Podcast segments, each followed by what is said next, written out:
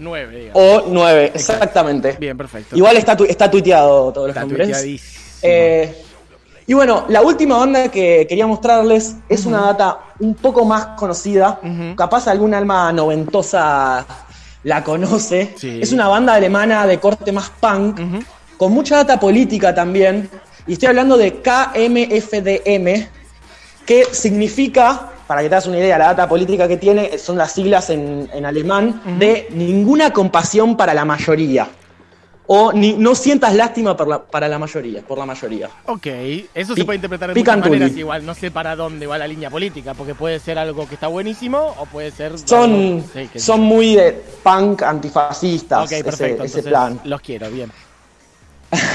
que arrancaron ahí en, en Alemania y después se, se mudaron a Estados Unidos. Nada, tiene una, una trayectoria bastante más larga que las bandas, estas otras dos bandas que estoy hablando. Su primer disco del 86. Sí, sí, hace mucho Para que te tiempo. una- mucho. Pasó por varias formaciones. Ya puede empezar a sonar, Diego.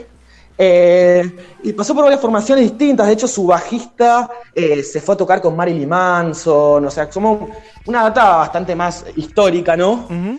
Y me parece bastante del palo de, de Ramstein para mí. O sea, como que es como si Ramstein, en vez de estar más ligado a lo que es el metal, estaría más ligado a lo que es el, el punk, ¿no? Ok, bien. Pero hay Pero- una datita industrial que los une a los dos también, ¿o no?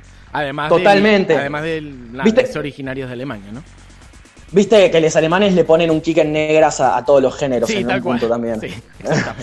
Es- así que, bueno, si querés nos vamos con, con esta banda. Perfecto. Esto es lo que queda sonando entonces.